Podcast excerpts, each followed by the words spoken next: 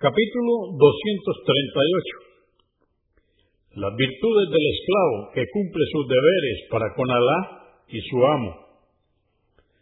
1362 Narró Ibn Umar, que Alá esté complacido con él, que el mensajero de Alá, la paz de Dios con él, dijo, el esclavo veraz y sincero con su amo, que cumple correctamente con su adoración a Alá, obtiene por ello doble recompensa.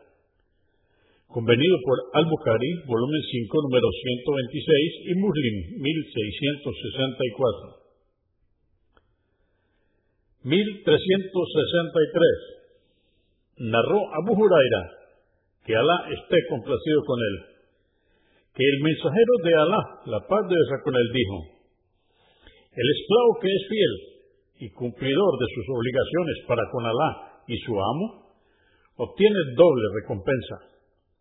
Luego añadió a Abu Huraira, que Alá esté complacido con él, por aquel que tiene a Abu Huraira en su mano, si no fuera por el yihad, la peregrinación y mi madre, me gustaría morir siendo esclavo. Convenido por Al-Bukhari, volumen 5, número 127 y Muslim, 1665. 1364.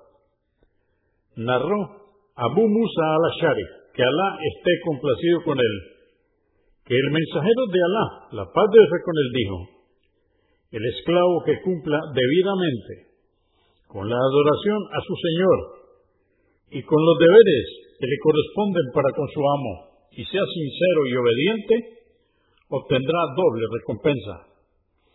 Al-Bukhari, volumen 5, número 128. 1365. Abu Musa al-Ashari, que Alá esté complacido con él, narró que el mensajero de Alá, la paz de Dios con él, dijo, tres clases de personas obtendrán doble recompensa.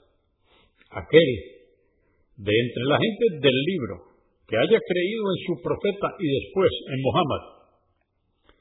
El esclavo que cumpla con los derechos de Alá y los de su amo.